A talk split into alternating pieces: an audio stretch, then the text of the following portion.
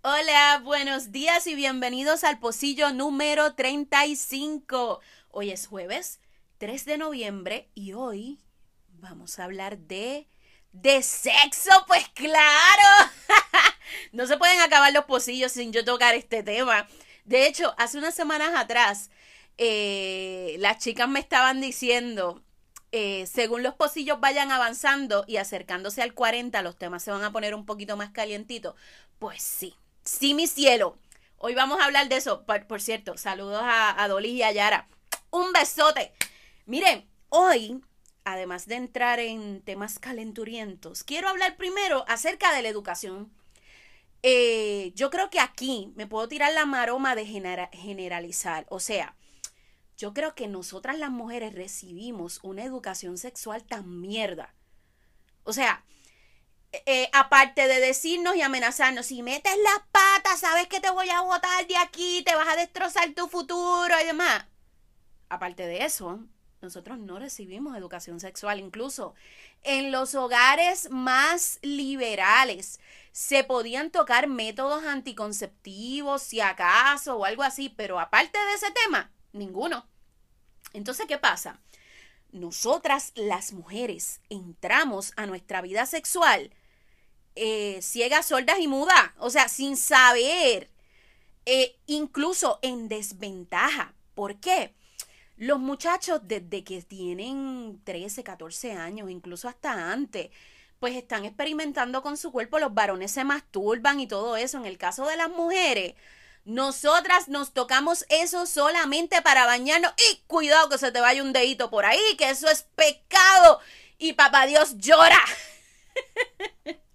¿Qué pasa? Sin querer, entramos a la vida sexual indefensas y con actitud de nena buena.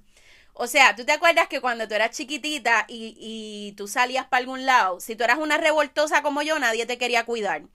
Pero si tú eras una nena buena, que no hacías nada malo, todo el mundo, ay, qué buena es esa nena, ay, ella no da qué hacer, y en ocasiones eran pues personas que eran tímidas y demás, entonces se disfrazaban con eso de nena buena.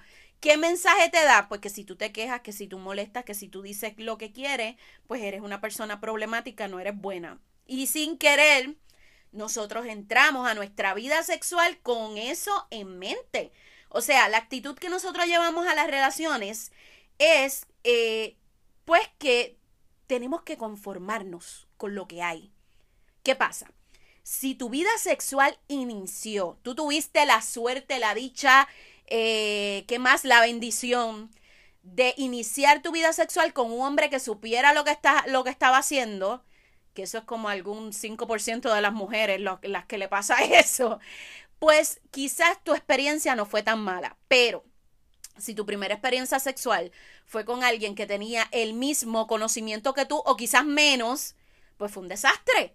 Entonces, andamos esos primeros años de los veintipico, picando incluso hasta los principios de los treinta, adivinando y averiguando por, ups, mira, me tocó aquí, ay, qué rico se siente, ay, mira, me lo hizo pues, así, teniendo relaciones, pero sin saber exactamente el rumbo de las cosas que nos gustan, de, de, sin expresar tus verdaderas necesidades.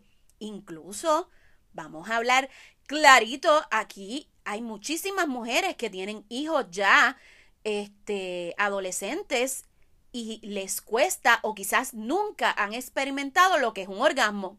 Entonces, me puse a pensar y, y dije, pero ¿por qué estas cosas, por qué pasa? ¿Por qué a nosotros nos cuesta tanto este asunto del placer?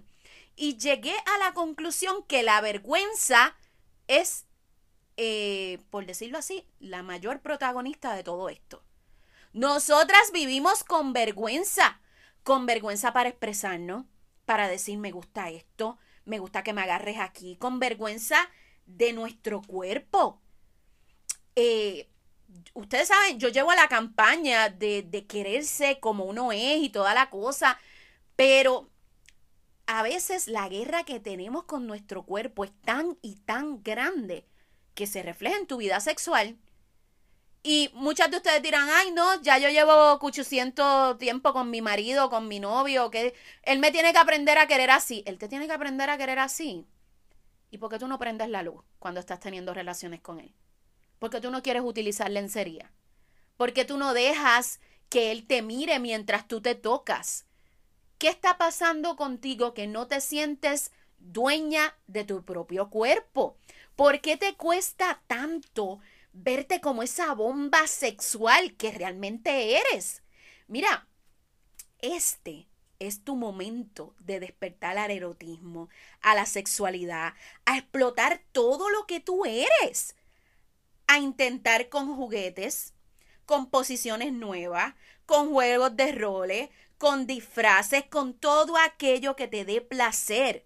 Recuerda, todo aquello que es mutuo, que estamos en perfecto acuerdo, parte A y parte B, está permitido. Entonces, ¿qué te detiene? Mira, yo estuve buscando un poquito, porque cada vez que, yo toco este tema, muchas mujeres me dicen, ay, es que yo no tengo deseos, yo no sé qué pasa, ya yo estoy cansada. Y entre toda la información que busqué, encontré eh, cuatro motivos por los cuales el deseo sexual en la mujer a veces baja. El número uno, la mala educación sexual, lo que hemos estado hablando. Todo se basa en el miedo. Ay, pero ¿qué va a pasar si yo intento esto nuevo? Ay, juguete. Juguete. Pero tú estás. No, eso no va conmigo. Yo soy una mujer cristiana. De hecho, de hecho, un día quiero ver si puedo hacer un, podcast hablando de los juguetes sexuales y todas esas cosas. Ahora pues no hablo de eso porque no me da el tiempo. Eh, la número dos, las mujeres no se conocen sexualmente, delegan el placer en el hombre. Chula, si tú no sabes qué te gusta, ¿cómo el hombre que llegue a tu vida o el hombre que está en tu vida va a saber cómo complacerte?